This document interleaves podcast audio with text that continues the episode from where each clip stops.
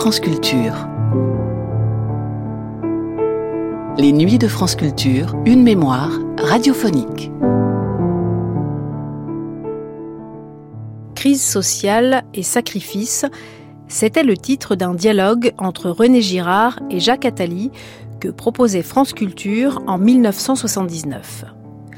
Polytechnicien et énarque, Jacques Attali était alors conseiller du premier secrétaire d'un parti socialiste ayant l'année précédente manqué de peu de gagner les élections législatives au sein d'une gauche à peu près unie. Économiste, il venait de publier Bruit, un essai sur l'économie musicale. En 1979, le monde connaissait un deuxième choc pétrolier résultant de la guerre entre l'Irak et l'Iran. En France, le chômage n'en finissait plus de grimper et Raymond Barre, Premier ministre, assumait sa politique dite de rigueur. Bref, c'était la crise.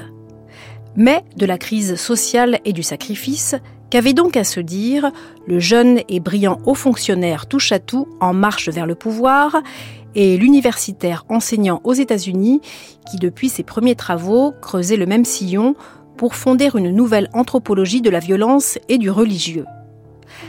Les mots crise, ordre, désordre, violence, sacré, qui émaillaient leurs discussions, avaient-ils pour chacun d'eux le même sens? Au fond, c'était ce que l'un et l'autre cherchaient à vérifier au fil du dialogue que nous allons entendre maintenant. Crise sociale et sacrifice, avec René Girard et Jacques Attali, un numéro de dialogue proposé par Roger Pilaudin, diffusé le 16 janvier 1979 sur France Culture.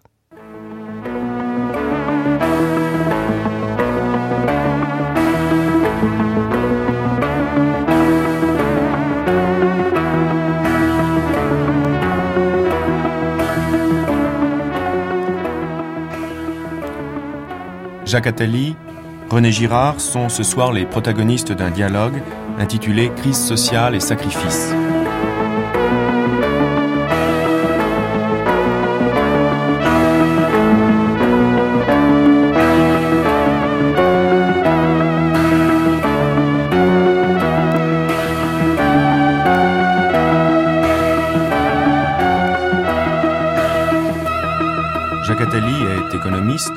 Il est professeur à l'école polytechnique et à l'université Paris 9.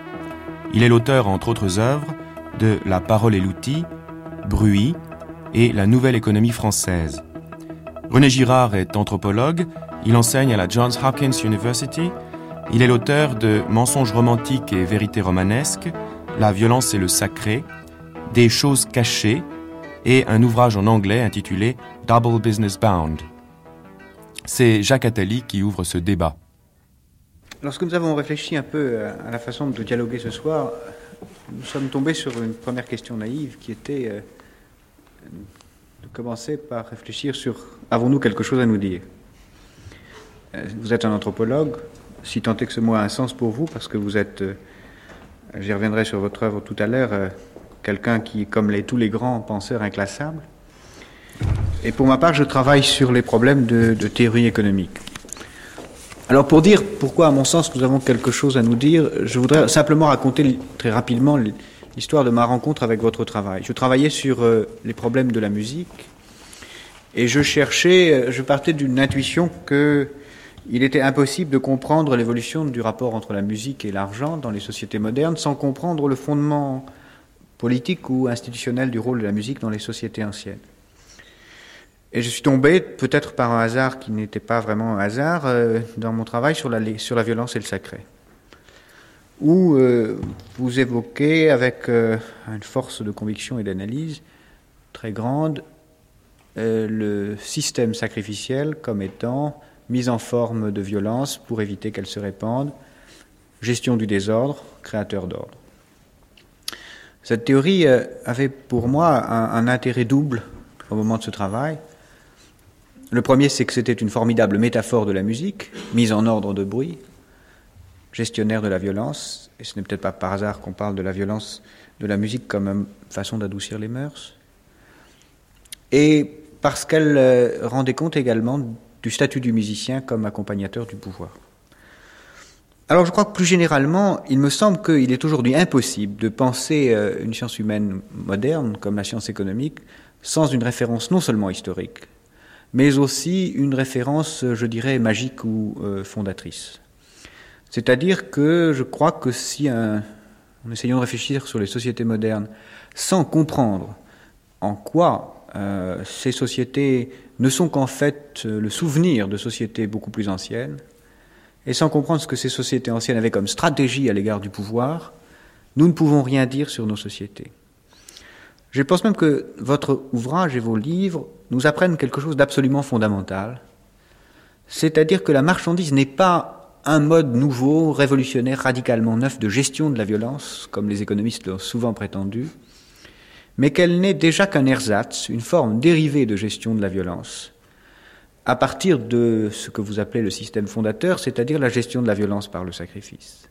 Et que le passage, c'est peut-être le moment où le sacrifice cesse d'être brutal, violent, pour devenir offrande. Et alors peut-être peut-on penser la marchandise comme le souvenir de l'offrande sacrificielle, le moment où la violence se gère par le don, l'échange, au lieu de se gérer par la désignation d'un bouc émissaire. Ce rapport entre votre travail et nos sociétés me paraît tellement fondamental que je crois que la grande question qui doit nous animer euh, aujourd'hui dans la réflexion sur les sciences humaines, c'est celle de savoir si nous sommes sortis, si par la société industrielle, le progrès, le capitalisme ou ce qu'on voudra l'appeler, nous sommes sortis de cette stratégie terrible que vous décrivez de la violence euh, et du pouvoir, bouc émissaire, laisser percer un peu la violence pour la gérer. Si nos sociétés progressent vers euh, le fait d'en sortir, si une parole est révélée qui permet d'en sortir, ou si nous ne faisons que de ruse en ruse, sous la forme de la marchandise ou sous d'autres formes, à trouver de nouvelles formes de gestion de la violence, de nouvelles formes de bouc émissaire, de nouvelles formes de sacrifice, de nouvelles formes de crise. René Girard Avant de revenir au sacrifice, il y a une question euh, méthodologique que je voudrais poser. Moi, ce qui m'a frappé tout de suite euh, dans votre travail par rapport au, structuralisme contemporain, aux formes de pensée qui sont si euh, dominantes aujourd'hui dans le contexte français, c'est le, le, rôle du désordre, le rôle du bruit, n'est-ce pas? Et l'idée que le bruit ou le désordre précédant l'ordre, ou même engendrant l'ordre, ce qui évidemment me ramène moi au sacrifice, et vous aussi d'ailleurs, n'est-ce pas, pouvait être significatif. Alors il me semble qu'il a, là, il y a quelque chose de méthodologiquement très différent de tout ce qui se fait en France aujourd'hui, en particulier de, euh, du structuralisme lévi-straussien et de tous ces enfants, si j'ose dire, n'est-ce pas, où on part toujours de l'ordre, où le, les mythes et les rituels partent toujours du désordre, eux, mais le structuralisme, lui, ne peut pas tenir compte de ce point de départ ou le considère toujours comme quelque chose de, euh, de faux, n'est-ce pas? Quelque chose qui n'a pas de rapport avec la réalité, qui ne peut pas avoir de sens euh, scientifiquement. Alors que vous, vous, vous prenez au sérieux, si vous voulez, le désordre, j'ai l'impression qu'il faut le prendre et qu'il faut transgresser ce qui pour moi est désormais le tabou du point de départ linguistique, n'est-ce pas, et qui empêche de considérer dans les mythes et dans les rites euh, la prééminence du désordre. Alors c'est à partir évidemment de ce point de départ que euh, moi le, le rôle énorme, n'est-ce pas, et constant et permanent du euh, la primauté, le, primat chronologique et logique du désordre dans les mythes et dans les rites, n'est-ce pas, me, me paraît tout à fait fondamental. C'est à partir de ça que je suis arrivé à ébaucher ce mécanisme victimaire, n'est-ce pas, qui est à la fois le mécanisme de la représentation mythique, le mécanisme de l'action rituelle, n'est-ce pas, et leur moteur, c'est-à-dire la, la, une source de l'ordre, n'est-ce pas. Est-ce que dans la société on peut arriver à trouver des euh, mécanismes correspondants? Est-ce que ce sont les mêmes d'une certaine façon qui évoluent? Comment ça marche pour la musique? N'est-ce pas? Ça c'est évidemment quelque chose qui euh, euh, dans une certaine, enfin m'échappe, mais sur lequel votre livre euh, m'apporte de, des lumières certaines et très intéressantes. Jacques Attali Si on essaie de, de regarder le, la notion de crise, Moi, j'aimerais bien qu'on essaye de confronter nos conceptions de ce qu'est la crise, d'abord dans deux horizons de temps différents. Pas? Vous parlez de la crise à une période historique, para-historique ou préhistorique déterminée, et moi j'en parle aujourd'hui dans, dans, une situation tout à fait neuve. La question qu'on peut se poser, c'est est-ce que c'est par pure métaphore de l'un ou de l'autre champ que nous employons le même mot? Est-ce que nous avons droit à ce modèle commun? Et est-ce que nous ne sommes pas pris par ce vertige de la métaphore qui nous fait croire que nous avons une science invariante commune alors que nous sommes dans deux champs radicalement différents? René Girard? Alors peut-être d'abord, qu'est-ce que la crise n'est-ce pas? Moi, je, ma définition de la culture, si vous voulez, est, est structuraliste en ceci que c'est un système de différences ou d'écarts différentiels qui sont plus ou moins organisés. J'ai l'impression qu'on n'a pas attendu le XXe siècle pour parler de ça. Si vous regardez euh, Troilus and Cressida, de Shakespeare autour de, du mot anglais degree, qui vient de gradus, le latin gradus, qui veut dire euh, marche d'escalier. Écart différentiel, vous avez une définition de la culture qui est euh, tout à fait structuraliste, que les critiques littéraires n'ont pas compris. Ils ont vu là une pensée médiévale, euh, la grande chaîne de l'être, des éléments platoniciens. Non, ce qui intéresse Shakespeare, justement, c'est qu'après avoir défini la culture comme ça, ce qui l'intéresse, c'est la la fin de ce système, sa destruction, n'est-ce pas? Et il le compare, comme vous savez, à une mélodie qu'il suffit de défaire, n'est-ce pas? Et immédiatement, le désordre s'installe, le conflit s'installe, et des formes de symétrie et de réciprocité conflictuelle, n'est-ce pas, détruisent ces écarts euh, différentiels. Autrement dit, pour vous, l'ordre, la non-crise, c'est la différence, la crise, c'est la fin de la différence et l'identité, qui est aussi le désordre, parce qu'elle crée, parce qu'il y a identité, possibilité la question de, savoir si elle est le désordre ou si elle est une, une forme d'ordre invivable, si vous voulez, est très intéressante, parce que euh, on peut dire, ces symétries, est-ce que c'est l'ordre ou est-ce que c'est le désordre? Je pense tout de suite à des œuvres comme celle de Lucrèce, où la chute verticale euh, laminaire des atomes est considérée comme le désordre absolu, n'est-ce pas? Puisqu'il n'y a pas rencontre, il n'y a pas clinamen, il n'y a pas de différence, mais en même temps, euh, si vous voulez, ce désordre est aussi peut-être considéré comme une forme d'ordre, n'est-ce pas? Mais il est alors non seulement la fin de l'ordre antérieur, mais la naissance de l'ordre suivant. Et Shakespeare m'intéresse ici parce que Shakespeare, à partir de cette crise, nous montre que l'ordre renaît dans la victime émissaire. Il a écrit des pièces entières pour prouver ceci. Euh, Jules César n'est que la fondation de l'Empire romain à partir de la crise de Troilus and Cressida, n'est-ce pas, de cette crise qui se résout d'une certaine façon dans ce euh, mécanisme de la victime qui, à mon avis, doit être spontané d'abord pour servir de euh, modèle au rite. Jacques Attali Il y a une chose qui est très, très extraordinaire dans ce que vous dites là, c'est qu'on retrouve des thèmes qui sont très communs à la réflexion en sciences humaines modernes, au moins sur deux plans. Mais sur un troisième, sur lequel je voudrais vous interroger après, euh, je me sens avec une très grande réticence à l'égard de ce que vous avez dit. Sur deux plans, nous avons des points communs. D'abord, il est clair que la théorie euh, sociale moderne s'oriente en partie, pour un de ces champs, sur une application d'une théorie euh, qui vient en biologie ou en sciences physiques, qui est la théorie de l'ordre par le bruit. C'est-à-dire l'idée que une structure sociale organisée, c'est une structure en différence, que si elle est agressée par un bruit extérieur, ce bruit vient d'abord la défaire, risque de la détruire, mais s'il est bien géré par l'organisation, il peut recréer à l'intérieur de cette organisation un nouvel ordre. Et le moment de la crise, la crise, c'est le moment où le bruit devient euh, ordre et où l'ancien bruit et, l'ancien ordre et, redevient lui bruit et, alors, et perdu. Vous, la musique classique, enfin, ou la musique traditionnelle se constituerait comme ceci.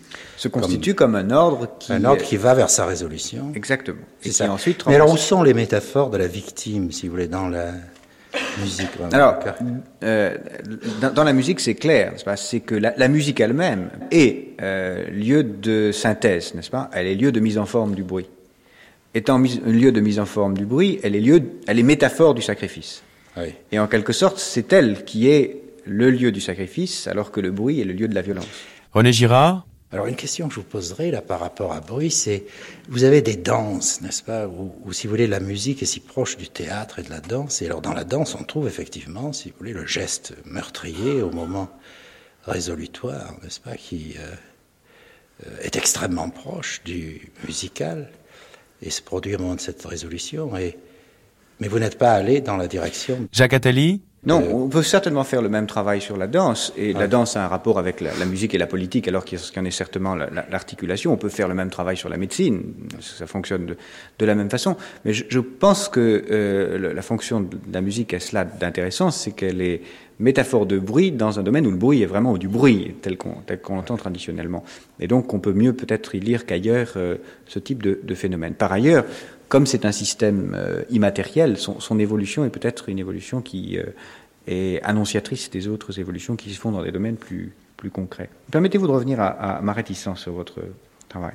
D'abord, je disais, ma fascination, c'est le fait que vous avez trouvé dans l'analyse des sociétés mythologiques, je m'excuse, je, je, change de mot pour les qualifier parce qu'il y a différentes façons de le faire, quelque chose qui, en sciences biologiques et physiques et en sciences humaines les plus récentes, commence à nous fasciner, c'est-à-dire la théorie de l'ordre par le bruit, qui nous fascine parce que euh, ça fournit une explication qui dépasse très largement le cadre simple de la théorie cybernétique des économistes classiques, ou le cadre conflictuel ou contradictoire de la, de la théorie marxienne, et qui nous apporte une façon de comprendre les problèmes de crise comme un, un moment euh, où change le système idéologique, le système culturel, le système de pouvoir qui s'institue, et où la crise apparaît non pas comme la faillite du système, mais comme le moment et la façon qu'il a de se réorganiser.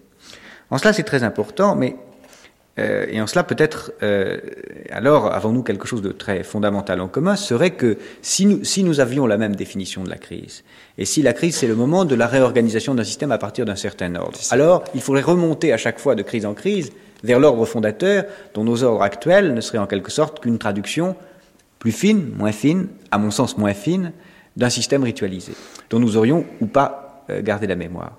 Mais la question que je veux vous poser, c'est la suivante.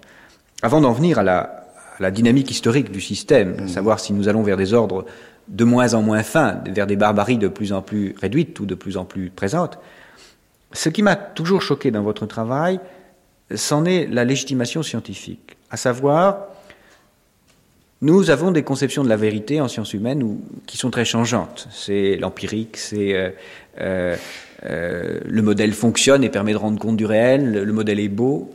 Vous avez une conception de la vérité, me semble-t-il, qui est, puisque l'intuition d'un grand auteur a été d'écrire cela, ou puisque c'est dans un grand mythe, alors ça a quelque chose de profond comme reflet de la sagesse politique ou du système social en place.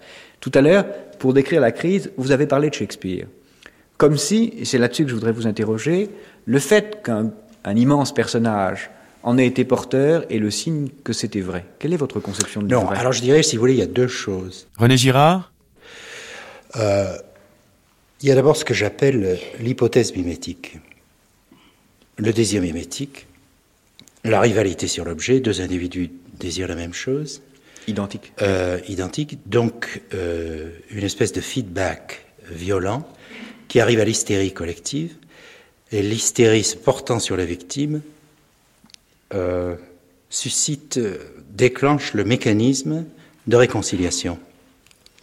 Alors je dis ce mécanisme de réconciliation euh, crée une représentation de lui-même. Il est lié à une représentation, il est le mécanisme de la représentation mythique, où la victime apparaît comme euh, coupable, forcément, c'est-à-dire responsable du bruit, de la crise, du désordre, coupable de parricide et d'inceste, fait responsable de la peste, si vous voulez, qui est la même chose que le bruit, et en même temps, puisque sa mort ou son expulsion résout la crise, responsable du, de la réconciliation et de l'ordre. Alors, je dis, le sacré, ça doit être ceci.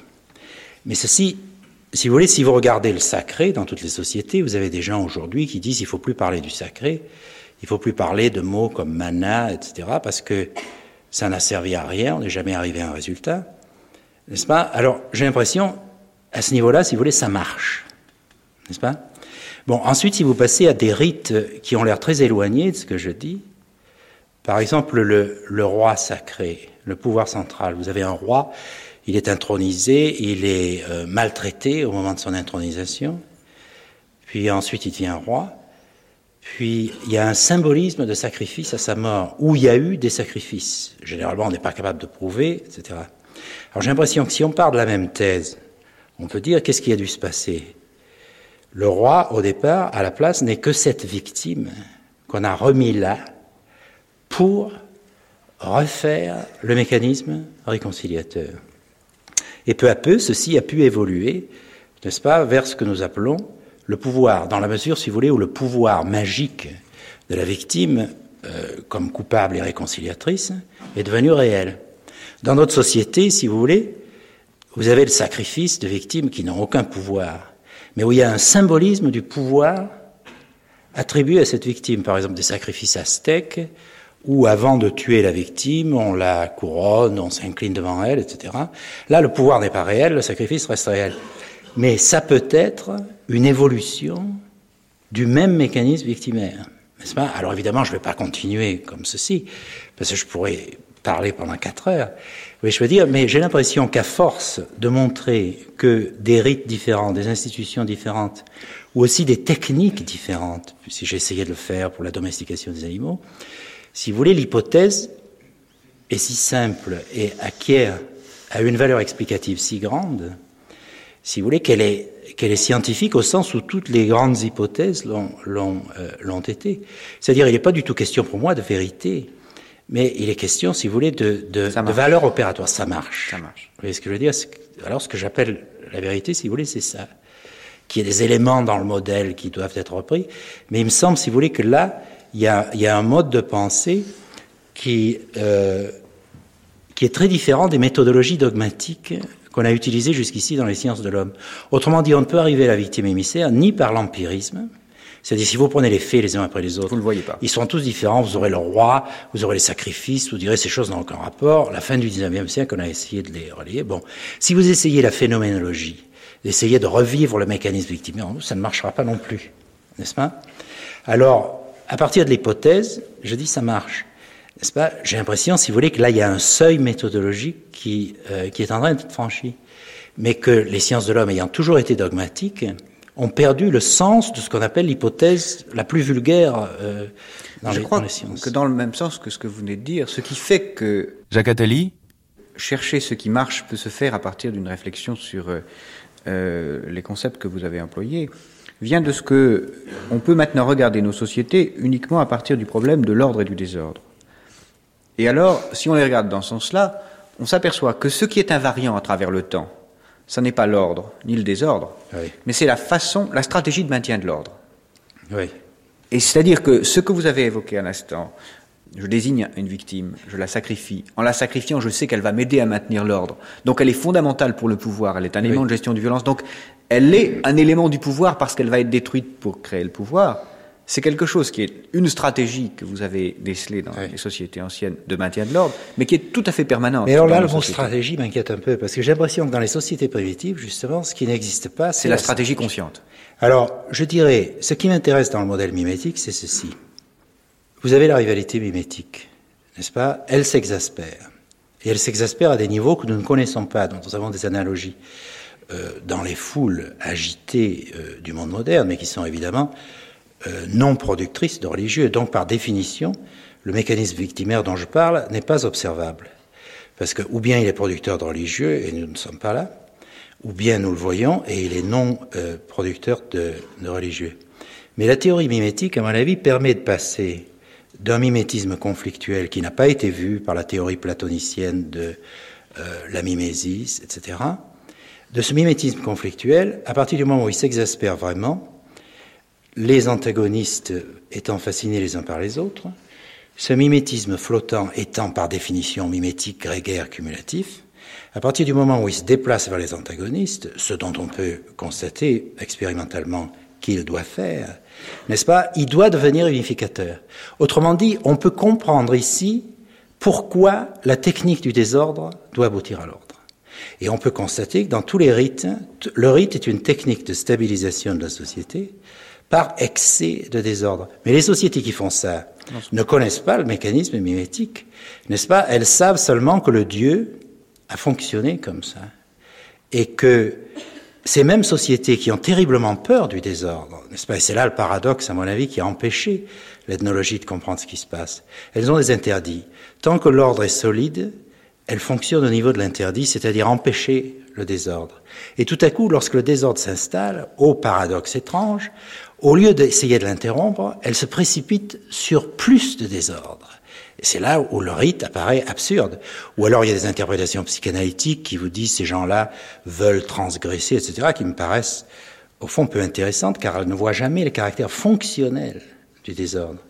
Mais si vraiment vous avez ce mécanisme mimétique, le plus de désordre, ce qui déstructure le plus, va déclencher le mécanisme victimaire. De la même façon que les gens qui manipulent les foules savent qu'à un certain degré d'excitation, une foule cherche une victime, ils ne savent pas pourquoi. Mais je pense que l'intérêt du mécanisme victimaire par rapport au rite est dans le fait qu'il rationalise vraiment le modèle du désordre engendrant l'ordre. Alors qu'à beaucoup d'autres niveaux, il me semble que ce modèle reste à l'état de, malgré tout, de, souhait de rationalité, mais de rationalité qui n'est pas vraiment, euh, euh, qui n'est pas vraiment là. C'est clair que ce processus donne une, analyse plus fine et très fine du processus de maintien de l'ordre dans une structure organisée et du processus de, digestion du désordre. Mais la question qui me paraît, à laquelle je crois vous ne pouvez pas éviter de, de répondre, c'est que si ce mécanisme est vraiment si fondateur que cela, si alors ces stratégies, conscientes ou non conscientes, euh, ont été employées pour maintenir l'ordre, si à l'évidence on peut les voir à travers l'histoire se reproduire sous des formes différentes, par exemple au Moyen Âge, euh, l'épidémie de peste déclenche des boucs émissaires, et ces boucs émissaires on les enferme, et, et, ça a d'ailleurs été extrêmement efficace. Mais alors là, j'ai l'impression, nous voyons le religieux, les mécanismes parareligieux, justement là, est-ce qu'ils sont efficaces? Ils ne sont pas efficaces. Si. Si, si, justement. Ils ne guérissent pas la peste. Et si. Vous croyez Et oui, justement, puisque bien sûr, on a commencé par se tromper de bouc émissaire. On a enfermé les lépreux, les juifs, les bohémiens, etc. Puis ensuite, on a vu que les vrais boucs émissaires, c'était ceux qui étaient euh, les mendiants, les malades, ceux qui circulaient, les vagabonds, et on les a enfermés dans les hôpitaux on a expulsé les microbes. Et, ainsi, sans connaître la théorie, on n'avait pas besoin, on a guéri la peste. Et à mon avis, une des explications majeures de, cette... je crois qu'on n'a pas en théorie médicale encore d'explication de la fin de la peste, des grandes pestes, mais l'explication, elle est tout simplement là. C'est que on avait géré la peste comme la violence parce que c'était un désordre, comme vous le disiez tout à l'heure, et on avait trouvé le bon bouc émissaire et on l'avait enfermé. Mais peut-être qu'à cette époque, la vraie médecine qui comptait, celle qui gérait la violence, c'était la police. C'était celle qui enfermait les mendiants. René Girard Oui, mais il y a quand même, il y a quand même deux choses. Enfin, je fais l'avocat du diable contre ma propre. Il y a, il y a si vous voulez, euh, le, le mythique et le rituel confondent deux types d'épidémies. D'ailleurs, c'est passionnant. Euh, L'épidémie qui pour nous est médicale, la contagion médicale, et la contagion violente. D'ailleurs, si vous prenez Ambroise Paré au XVIe siècle, ses textes sont absolument inouïs, parce qu'il dit lorsque la peste, la vraie peste, qu'il distingue de la peste violente. Il dit, lorsque la vraie peste arrive dans la cité, une seconde peste est plus terrible encore, le désordre, la violence s'installe aussi, n'est-ce pas? La grande chance, pas les deux, mais, mais la grande chance de ces sociétés, toujours liées. en effet, la grande chance, il faudrait réfléchir, la grande chance de ces sociétés, c'était qu'il se trouvait que les porteurs de deux ordres civils étaient aussi les porteurs des microbes. Oui. C'est-à-dire Ou alors que l'arrivée du microbe aussi déclenchait le désordre dans la société, parce que des grandes descriptions, c'est le même. Oui. Et alors, si on continue... les historiens de la peste noire en sont encore à se demander euh, si euh, ce sont des désordres, n'est-ce pas? Quel est l'ordre de, succession de certains événements? Si, par exemple, la surpopulation, c'est-à-dire un type de désordre social, d'une certaine façon, ne serait pas responsable de, de la peste, n'est-ce pas? Ou si vraiment il s'agit d'une on, ne sait pas, et on, évolue toujours dans les mêmes modèles. En tout cas, ce qui est intéressant, c'est de se rendre compte que bien des siècles après, pour des raisons politiques, la gestion d'une rivalité contagieuse s'est faite par un processus du même type, même type mais euh, déritualisé. Plus tard encore, euh, le processus se retrouve dans notre société de consommation. Tout ce que vous dites a une résonance extraordinaire la rivalité, le désir n'apparaît que dans l'identité et non pas dans la différence. Il est clair que le désir de consommation, c'est fondamentalement le désir de posséder ce que l'autre a. Et en même temps, il apparaît de façon paradoxale parce qu'il est désir de différence. Désir de différence qui engendre toujours plus. C'est ça. Il est désir de posséder ce que l'autre a pour être différent de l'autre. C'est ça. Alors c'est là, il me semble, le culte actuel de la différence, enfin, ce que j'appellerais la philosophie différentielle de notre époque, et à mon avis échoue totalement aujourd'hui. Alors c'est là où, euh, si on applique, si on, si on, admet premièrement que la théorie, la, la stratégie du maintien de l'ordre par la différence et le bouc émissaire était vraie, si on admet que de crise en crise, nous gardons le même processus de maintien de l'ordre, mais en changeant l'endroit où il se place. Euh, on passe d'un système de violence religieuse à un système de violence épidémique, à un système de violence économique.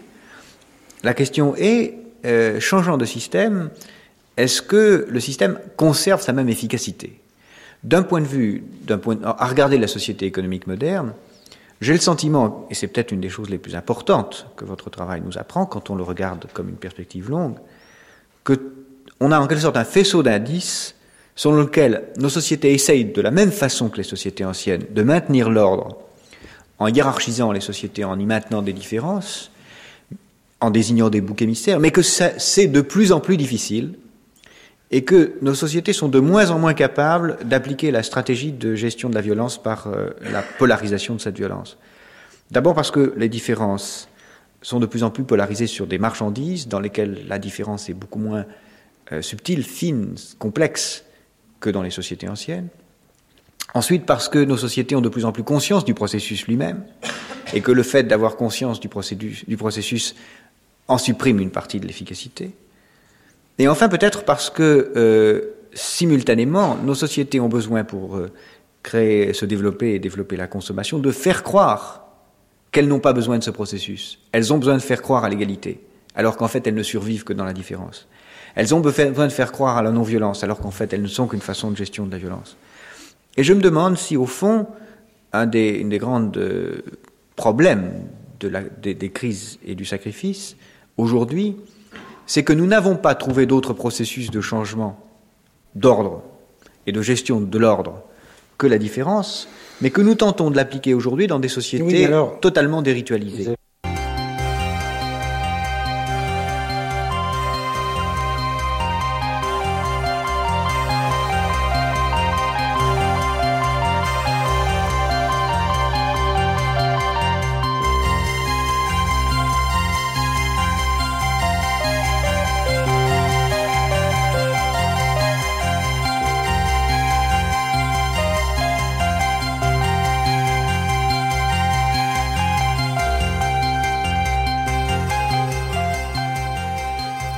Nous accueillons ce soir Jacques Attali et René Girard qui se rencontrent autour du thème Crise sociale et sacrifice.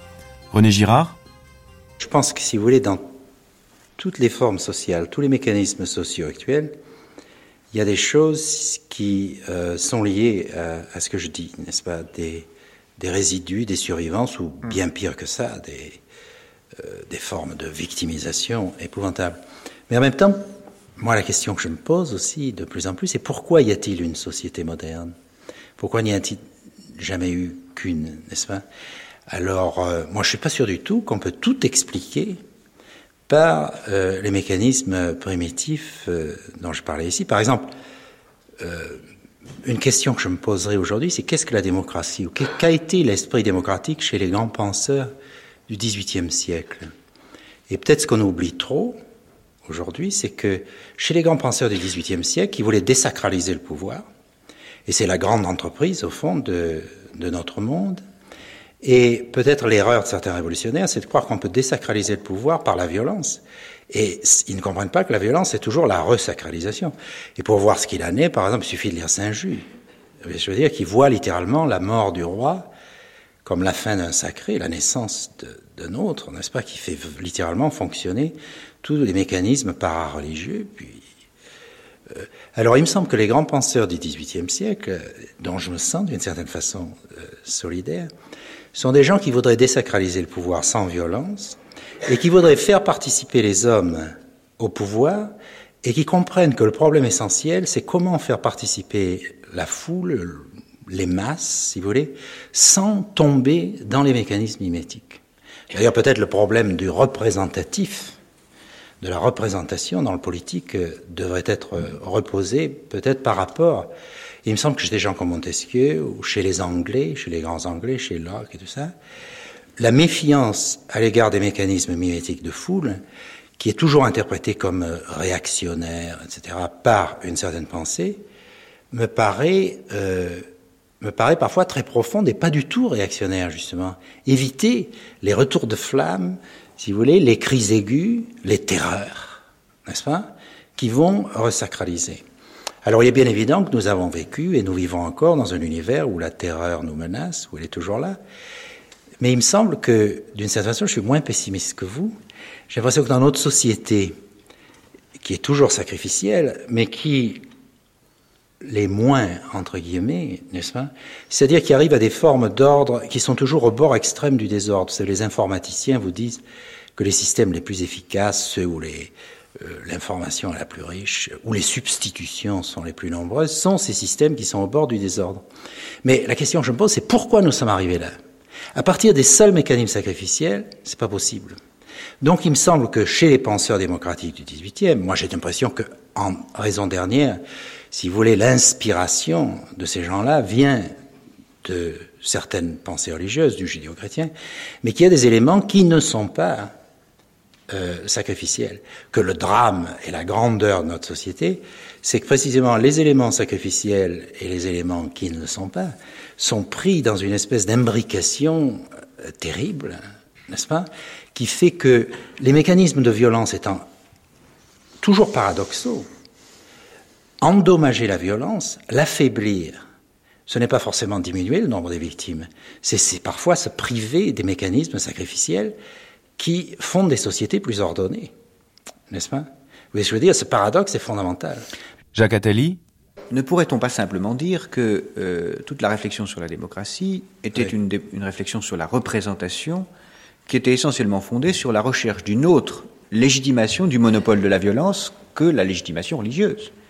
Au fond, ce qui vous amène à avoir une réticence peut-être Oui. à l'égard du maintien de la, du système, de stratégie de conservation de l'ordre, c'est que vous avez peut-être une difficulté à admettre que votre thèse s'applique hors, hors du religieux.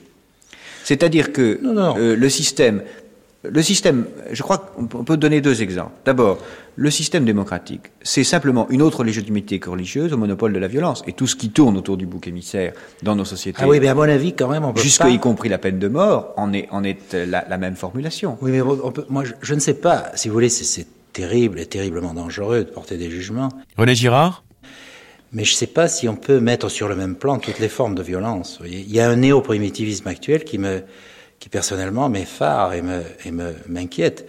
Je sais bien, nous avons les guerres, nous avons toutes sortes de violences, mais euh, je pense à quelqu'un que j'admire beaucoup. euh, J'aimerais bien pouvoir discuter avec lui, et malheureusement c'est impossible désormais. C'est euh, Clastre, vous savez, qui a écrit euh, ce livre admirable euh, sur les Indiens Guayaki, et ensuite a écrit La société contre l'État, où il parle admirablement, d'ailleurs contre l'État, il dit des choses très justes, mais il prend ces Indiens Guayaki comme modèle, et dans ce livre sur les Guayaki, il a, je pense, le chapitre le plus atroce, le plus euh, inhumain, n'est-ce pas, jamais écrit par un ethnologue, et visiblement vrai, qui est celui de ce drame où deux individus qui ne veulent pas se battre pour éviter la violence absolue, se battent par enfants interposés qu'ils sacrifient, n'est-ce pas? Alors je dis, vivre dans une société qui, je sais bien qu'il y a des souffrances terribles des enfants aujourd'hui, mais une société qui condamne cela et qui malgré tout a réussi. Je dis, il y a, je crois qu'on a été trop optimiste pour la société occidentale à la fin du 19e siècle et qu'il y a des dangers aujourd'hui de devenir trop pessimiste. Oui, Je veux dire, sans reprendre l'optimisme des Lumières ou l'optimisme marxiste. Je crois, oui, Euh, il y, a de deux- il y a- façon- il y a deux choses. Oui. Jacques Attali? D'abord, la société de Clastre, enfin que les Clastre, n'est pas une société sacrificielle. C'est une société pré-sacrificielle. C'est une société cannibale, pré-sacrificielle, où les, les mythes, enfin les mécanismes de. Ah, moi, je suis obligé d'appeler ces histoires d'enfants comme ça des, des formes de, de sacrifice on très peut, dégénérées. On, peut, enfin dégénérées. Moi, je pense qu'elles sont plutôt préalables. Enfin, c'est une autre question. Oui. Je, je ne crois pas qu'il puisse y avoir de société pré-sacrificielle, dans la mesure où il me semble que tous les mécanismes culturels sont euh, suscités d'une certaine façon. Enfin, Revenons sur, le, sur, sur nos sociétés. Vous dites, euh, ces sociétés sont abominables, c'est clair, et nos sociétés ne sont pas, ont quand même euh, inventé d'autres mécanismes que ce type de violence-là. Je, je ne veux pas vous, vous rappeler des choses sur lesquelles vous serez évidemment d'accord, mais j'imagine difficilement que nos sociétés puissent avoir des formes plus pures, enfin que les sociétés anciennes puissent avoir des formes plus pures, plus parfaites, euh, de gestion de la violence essentielle par le bouc émissaire et son sacrifice que l'Allemagne des années 30. Il n'y a rien de plus, je dirais, euh, non Absolument pas monstrueux. Je, alors, non, je ne crois pas monstrueux. Je crois justement que ce qui est grave, le ce qui rend les choses pessimistes, si vous me permettez de terminer, c'est que ça n'est pas monstrueux. C'est que c'est ah, normal. C'est le simple c'est le simple, disons, extrapolation un tout petit peu outrée du phénomène parfaitement classique que vous avez décrit dans les sociétés anciennes, qu'on retrouve dans toutes les étapes, et qu'aujourd'hui peut-être nous vivons autrement parce que cette violence est gérée autrement que, que chez les nazis. Elle est peut-être gérée dans la marchandise. voilà, ce que je dirais ici, c'est au fond, c'est la définition du totalitarisme qui est en jeu. René Girard? Euh, alors, il me semble qu'il y a totalitarisme à partir du moment où la compréhension des phénomènes victimaires est telle, n'est-ce pas, qu'on est ou obligé de les pratiquer consciemment, et c'est ce que fait le nazisme, ou d'essayer de les surmonter, de les éliminer, ce qui pose des problèmes terribles, et que la vraie vocation de nos sociétés, c'est de les éliminer. Je dirais, dans Platon, il y a un certain totalitarisme. Si nous lisons les lois, nous voyons que le victimaire est utilisé de façon très consciente n'est-ce pas Et avec un certain arbitraire. En même temps, je crois que le victimaire au sens aléatoire et le judiciaire, si abominable que puisse être le, la notion de rétribution euh, judiciaire et, qui me paraît liée à la vengeance, elle me paraît malgré tout un progrès par rapport aux victimes aléatoires de sociétés qui ne préfèrent choisir l'innocent plutôt que le coupable, de peur de la vengeance. Vous voyez ce que je veux dire? C'est-à-dire des sociétés sur la, laquelle la violence, quand même, plane, n'est-ce pas, d'une façon euh, euh, totalement irrationnelle, n'est-ce pas? Il me semble que nous ne pourrons même pas concevoir ce que serait la vie dans une société qui choisirait au hasard les victimes. Ou alors, lorsque nous pensons à ça, nous l'avons vu dans l'Allemagne nazie ou euh, certaines formes de oui, Vous avez une conception du progrès qui est une conception interne à un mode commun de gestion de la violence qui est la gestion sacrificielle.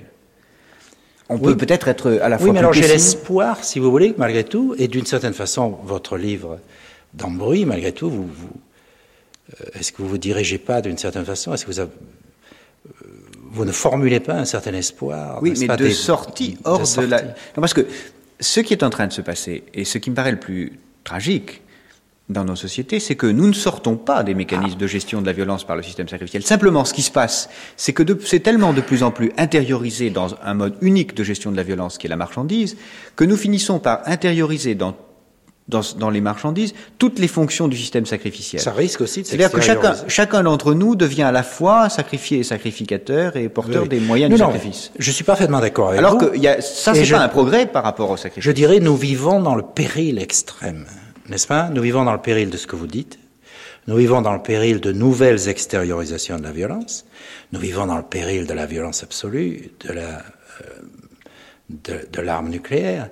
Mais je pense qu'il ne faut pas désespérer les hommes et que il faut leur dire d'une certaine façon que cette aventure a un sens, qu'elle est unique dans l'humanité et que s'il n'y a qu'un tout petit espoir, n'est-ce pas, d'échapper à certaines formes sacrificielle, seul cet espoir peut rendre la société actuelle vivable et, lui donner un avenir, n'est-ce pas? Il me semble. Jacques Attali oui, mais enfin, la question, c'est quand même de savoir si on doit chercher par ah, rapport Il faut lire, vous avez raison, il faut lire les, mécanismes. Oui. Et, et, si, en les lisant, il s'agit simplement d'essayer d'avoir, de se dire, au fond, nos sociétés ne peuvent être que des modes de gestion de la violence, et nous avons simplement à trouver ceux qui sont les moins mauvais, et je pense que nous allons vers des moins mauvais l'intériorisation individuelle du sacrifice, c'est certainement le moins mauvais des mécanismes de gestion de la violence. Mais c'est le plus terrifiant, puisque c'est celui qui conduit l'individu à, lorsqu'il est lui-même extérieur à la norme sociale, au suicide. Peut-être d'ailleurs est-ce une des illustrations, une des résonances de l'affaire de Guyana, que de nous montrer que nos sociétés vont vers des mécanismes dans lesquels le sacrifié et le sacrificateur étant tellement confondus que dès qu'on sort de la norme, on est contraint au suicide. Mais ça, je dis, pour moi, c'est l'atrocité des atrocités, car c'est la mort de l'homme. Je dirais qu'il y a même un autre danger qui est peut-être encore plus terrifiant, c'est que nos sociétés pensent qu'alors la seule sortie, c'est la création de sociétés où la non-violence soit la condition du fonctionnement et non plus la gestion de la violence. Mais que la non-violence soit une production de la société et qu'on peut produire des êtres non-violents. Et qu'en quelque sorte, la fin ultime de la gestion de la violence serait de produire des gens non-violents. Euh, idéologiquement, même si biologiquement et, culturellement. Et que, au fond, le travail de dénonciation de la, du mode de gestion par la violence pourrait conduire soit à l'ultime intériorisation dans les marchandises et dans le suicide ou l'euthanasie de la gestion de la violence, ou dans, la, dans le diagnostic de il faut produire des hommes non violents, c'est-à-dire imposer par la violence la mort de l'homme. René Girard? Oui, mais alors, si vous voulez, moi, je, je suis tout à fait d'accord, malgré tout, avec beaucoup de formes de démystification actuelle, n'est-ce pas, qui nous ont montré là où les hommes se croyaient libres, ils ne l'étaient pas, qu'ils étaient les jouets de mécanismes structuraux, etc. Mais en même temps, malgré tout, si vous voulez, je ne peux jamais perdre l'espoir et le but fondamental de, chacun de nous en tant qu'individu, qui est de, de, se libérer de ces mécanismes en les voyant, n'est-ce pas? Et alors même si nous, euh, l'idée de se libérer de la violence ou d'être dépourvu de violence ou d'esprit de rivalité est absurde. Si vous il y a aussi des formes de. Aujourd'hui, il y a une, quelque chose qui est totalement dévalorisé, dont personne ne parle, qui est la maîtrise de soi. Je veux dire, enfin, le. Euh, si vous voulez, il est presque interdit de parler de ceci. Mais la maîtrise de soi est une grande chose dans les rapports humains. Je veux dire, même ça va du niveau de la politesse euh, à, toutes les formes de la vie. Elle, n'aboutit pas forcément au suicide. Je veux dire, il y a, des, succès de la maîtrise de soi. Et malgré tout, il me semble que là encore, on est obligé de poser aux hommes comme but, n'est-ce pas, cette, euh, cette maîtrise et d'essayer de l'obtenir avec aussi peu et si possible plus du tout de mécanismes sacrificiels Ou est-ce que vous pensez qu'il y a des, que toutes les activités alors dans notre société actuellement restent sacrificielles? Jacques Attali? Moi, je pense qu'elles sont toujours, encore aujourd'hui, oui. des formes sacrificielles et pire encore, des formes d'individualisation du rapport au sacrifice. J'ai l'impression que vous croyez encore plus à ma théorie que moi. C'est bien. je, je, je, je crains que vous la limitiez religieux. Et quand la limitez en religieux, vous y voyez à la fois le début et la fin. Ah non, non, que vous, je... y a, vous en attendiez en quelque sorte l'éternel retour. Je ne veux pas la limiter au religieux, mais je dis nous sommes quand même pris dans une aventure qui n'est pas seulement une aventure du savoir, qui est une aventure de l'action, qui est une aventure politique, qui est une aventure religieuse, qui est une aventure qui peut euh, mal tourner à chaque instant, et je ne veux pas faire de, de l'optimisme BR, enfin certainement, mais euh, malgré tout, il me semble que euh, il n'y a pas que des éléments de désespoir dans notre société actuellement. Ou par exemple, même la société marchande. Moi, il m'est très difficile de ne pas voir. Il y a une naïveté, je dirais, de la société marchande qui dit aux hommes, qui prend le désir au sérieux, comme désir individuel. Vous voulez tous la même chose, nous allons vous le donner. N'est-ce pas? Et effectivement, elle leur donne, et effectivement, les hommes ne sont pas heureux.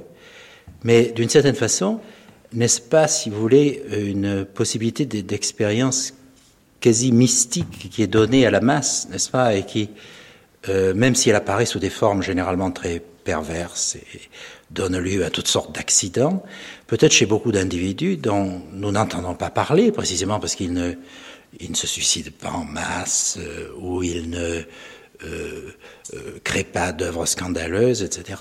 Cette expérience est vécue d'une certaine façon de, façon positive, est une, est une, malgré tout, comporte un élément de sortie hors des mécanismes victimaires et sacrificiels.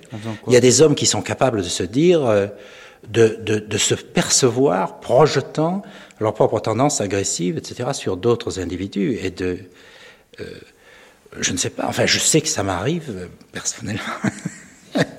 Et je suis sûr que ça arrive à, à énormément de gens.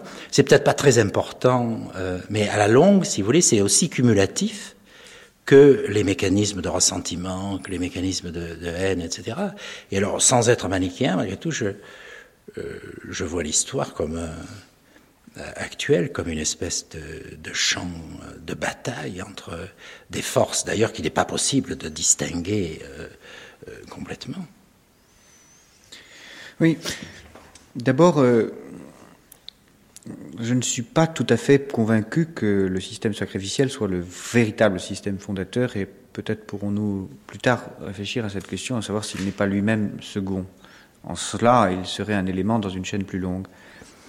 Quant à aujourd'hui, euh, il me semble que la grande question qu'il faut se poser par rapport à nos sociétés est double. La première, est-ce que nous avons intégré, si nous voulons éviter que les catastrophes qu'elles portent en germe dans les nouvelles façons de gérer les sacrifices soient euh, évitées, à dénoncer et à dévoiler les mécanismes Car au fond, votre réponse, c'est une réponse individuelle euh, de comportement, alors qu'en fait, dévoiler le mécanisme donne au pouvoir, au pluriel, les moyens de mieux l'utiliser. Et en quelque sorte, je comprends sans du tout le partager euh, ce discours étrange que Solzhenitsyn a fait à Harvard lorsqu'il a fait l'apologie de l'ignorance. Car en fait, nos sociétés sont tellement dominées par des pouvoirs que toute euh, révélation des processus de pouvoir est en fait un outil de pouvoir supplémentaire, peut-être plus qu'un outil de rébellion contre le pouvoir. la seconde chose que euh, ce que vous venez de dire m'inspire, c'est que je crois pour ma part que la très grande question qui est posée à nous, c'est de savoir si nous devons trouver seulement des modes d'intériorisation de la violence, de maîtrise face à la violence, comme réponse à ces dangers, car alors je dis, le pouvoir les trouvera mieux que n'importe qui et imposera par les moyens policiers ou politiques, ou si au contraire nous ne devons pas chercher, et c'est peut-être dans, dans l'économique qu'on peut aussi le trouver, une autre forme de manifestation des pulsions fondamentales dont la violence ne serait qu'une des manifestations. Je pense pour ma part que la réponse à la violence n'est pas l'intériorisation de la violence, mais la dérivation des pulsions d'expression dans la création. Je pense pour ma part que la meilleure des formes euh, de transformation, le meilleur enjeu de nos sociétés, ce n'est pas seulement la légitimité du pouvoir, c'est le fait de savoir si nous allons produire des objets qui vont faire de nous des, des autosacrificateurs en quelque sorte, euh, des gens qui vont avoir les moyens de, d'intérioriser leur violence, ou si nous allons produire des objets qui vont nous permettre d'utiliser nos pulsions d'extériorisation autrement que par la violence, c'est-à-dire par la création. C'est-à-dire que nos les enjeux sont réprimer notre violence, ce que le pouvoir politique peut faire mieux que qui que ce soit, et en particulier par des marchandises, ou euh, développer les pulsions de création. C'est-à-dire sortir du processus victimaire lui-même. Tout ce qui va, n'est-ce pas, vers les formes de création que vous dites, euh, bien évidemment, je, je suis euh, favorable. Mais en ce qui concerne votre première question, j'ai l'impression que ce n'est pas nous qui révélons les mécanismes de la violence, si vous voulez, c'est, c'est l'histoire, c'est la science. C'est quelque chose de si formidable. je veux dire que le rôle que les intellectuels ou les livres peuvent jouer est insignifiant. Par exemple, il me semble que euh, ce qu'il faut penser aujourd'hui, c'est le, potentiel de destruction absolument prodigieux que l'homme possède. Et alors, si on regarde ceci, on voit que les, hommes de, de sciences politiques les plus rationalistes vous disent aujourd'hui c'est la bombe qui nous protège. N'est-ce pas? La bombe nous protège parce que on peut pas s'en servir, parce que les formes de vengeance qu'elle met en jeu, si vous voulez, c'est exactement comme une société primitive qui n'aurait pas de mécanisme sacrificiel. On se détruit soi-même. Alors il me semble que là, ce qui émerge, n'est-ce pas, c'est un spectacle prodigieux pour l'homme, qui est le spectacle de ces divinités qu'il a forgées de ses propres mains. Autrement dit, la bombe est ce qu'il y a de pire aujourd'hui, n'est-ce pas, puisqu'il peut nous détruire, et en même temps ce qui nous protège, c'est-à-dire c'est littéralement le sacré. Mais ceci n'est qu'une métaphore, et je crois que penser la bombe à hydrogène seulement comme cela, c'est insuffisant. En même temps, c'est vrai. Il est vrai que nous nourrissons la bombe de nos enfants, de notre argent, etc. Elle circule autour de nous. Elle est, elle est vraiment une espèce de déesse, n'est-ce pas? Et nous lui donnons les dieux de la, le nom des dieux de la mythologie euh, toutes les grandes fusées, et Pluton, n'est-ce pas, et Dionysos, c'est tout ce qu'on veut, et Titan, n'est-ce pas, et littéralement, c'est la, la force titanesque. Avec une seule différence. Mais alors en même temps, si vous voulez, pourquoi ne lâchons-nous pas les bombes? C'est quand même pas parce que nous croyons à la divinité de la bombe. C'est parce que nous savons rationnellement que la vengeance euh, immédiatement nous tuerait euh, celui qui a, a, commencé le combat. N'est-ce pas que le résultat serait le même des deux côtés? Par conséquent, il y a là une forme de rationalité qui évidemment est très minuscule, puisque il est très facile d'être rationnel au niveau de la bombe hydrogène. Je veux dire, de voir que la guerre ne paie plus, parce qu'on peut dire la guerre paie de moins en moins. Aujourd'hui, on arrive à ce stade. L'inouï, c'est qu'alors qu'on arrivait vers ce seuil, les, les penseurs utopiques ont jamais vu ça. Il parlait toujours au nom de l'homme, comme si l'homme existait, sans voir qu'il y avait les conflits. Par conséquent, il me semble que la bombe à hydrogène a deux, a deux faces. Elle n'est pensable ni par sa face primitive, divinité primitive, euh, sacrificielle, bien que cette face soit nécessaire, elle n'est pas pensable non plus comme euh, euh, amour du prochain, refus de violence, mais malgré tout cet élément est là. Alors il me semble que c'est pas du tout un symbole, si vous voulez, c'est la réalité fondamentale de notre situation actuelle et que nous sommes partagés entre ces deux choses. Exactement comme Hamlet. Il me semble qu'Hamlet est la plus grande tragédie moderne parce qu'Hamlet, au fond, est un homme qui voit l'absurdité de la vengeance tout le monde le pousse vers, vers la vengeance, y compris les psychanalystes qui l'accusent d'abouli, qui disent pourquoi il peut pas pousser le bouton atomique, qu'est-ce qu'il a, il est malade, euh, on va le guérir, n'est-ce pas? Effectivement, au cinquième acte, on le guérit. Moi, j'ai compris le sens d'Hamlet le jour où j'ai vu, je sais plus qui c'est d'ailleurs, à la télévision américaine, une représentation où les quatre premiers actes étaient extrêmement lents, soigneux, etc. Et le cinquième acte était expédié à toute vitesse, comme si ça ennuyait le réalisateur. Et c'était dire au personnage, vous voulez du sacrifice, vous voulez de la mort, je vous la donne, puisque vous en voulez. N'est-ce pas? Mais on pourrait dire, notre histoire, c'est de savoir s'il va y avoir le cinquième acte. N'est-ce pas? Vous savez... Et, et jusqu'ici, il n'y a pas eu de cinquième acte. Ben, donc... ben, un raisonnement différent, partant sur le même problème, amène oui. à une certaine description du cinquième acte. Oui. je, je vais vous la dire je parle tout à fait autrement et, je dis nos sociétés sont des sociétés qui ont transformé de plus en plus nos rapports avec l'ensemble des fonctions humaines, rituelles et sociales en marchandises. Euh, la musique, nous en avons parlé tout à l'heure, mais la nourriture et le reste sont devenus des marchandises. Un aspect marchandise, c'est-à-dire quelque chose qu'on peut stocker individuellement chez soi, n'est-ce pas? Oui. Il y a une chose qui est extrêmement difficile à transformer en marchandise, c'est la mort. Oui. Parce qu'on meurt qu'une fois. Euh, alors stocker la mort, ça paraît absurde. Impossible, oui. Mais c'est ça la bombe atomique. C'est que comme c'est impossible individuellement de stocker la mort, oui. nos sociétés ont inventé une forme marchande de stockage de la mort, qui est la forme non absurde, qui est la courbe aux armements.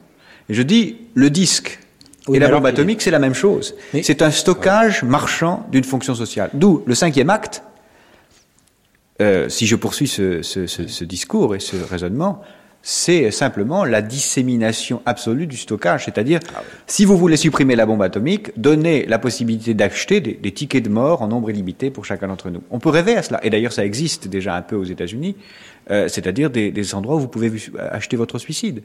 Et on peut imaginer que chacun aille un jour jusqu'à stocker 20, 30, 40 tickets de suicide de formes différentes, dont naturellement, il n'utilisera qu'un ou deux. Mais après tout, on a bien des disques qu'on n'écoute jamais. Et donc ceci n'est pas aussi absurde que ça peut sembler. Donc je dis la meilleure peut-être dans cette logique réponse à ce problème, le meilleur cinquième acte, euh, c'est de vendre euh, au supermarché des tickets de mort. La bombe atomique à ce moment-là perdrait son sens. Mais je ne vois pas comment on les échangerait d'une certaine façon. euh, oui. Remarquez tous ces scénarios. Contre des tickets de vie peut-être Ces scénarios sont, sont parfaitement possibles. Ça ne vous paraît pas un cinquième acte possible? Euh, Si. C'est d'ailleurs pas loin du cinquième acte. Oui, c'est pas c'est pas loin du cinquième acte. Si, si, tout, tout me paraît possible, justement, parce que c'est bien pourquoi nous sommes obligés de penser en termes de liberté, finalement, aujourd'hui, parce que il est, il est impossible de prophétiser euh, ce que les hommes vont faire dans cette situation, n'est-ce pas? Alors.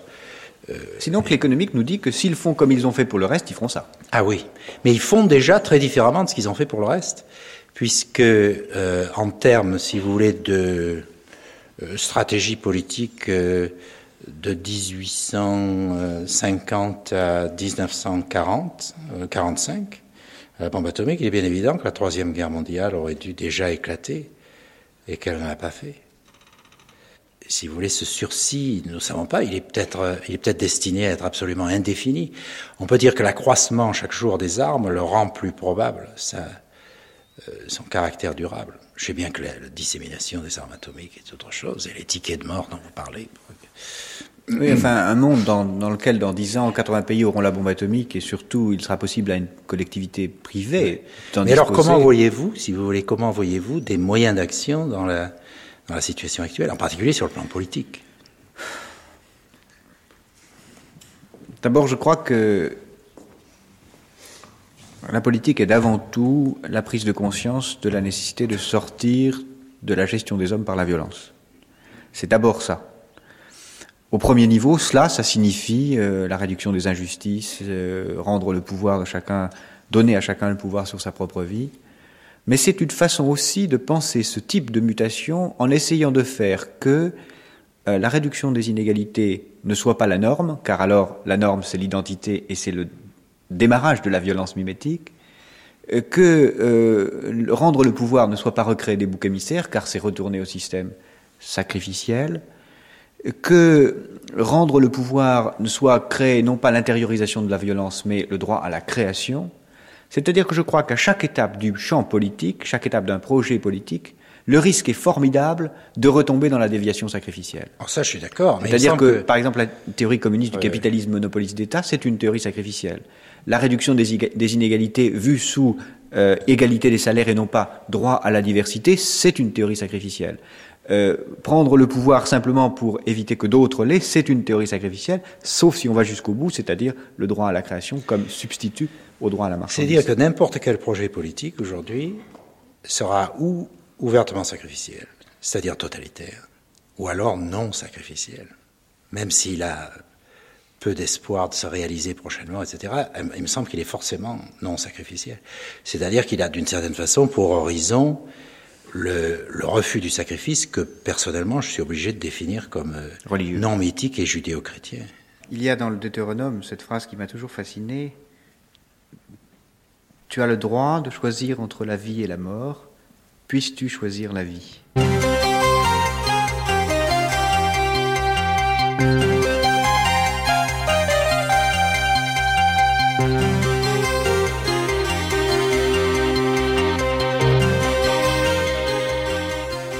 C'était Crise sociale et sacrifice avec René Girard et Jacques Attali, un numéro de dialogue proposé par Roger Pilaudin, diffusé le 16 janvier 1979 sur France Culture.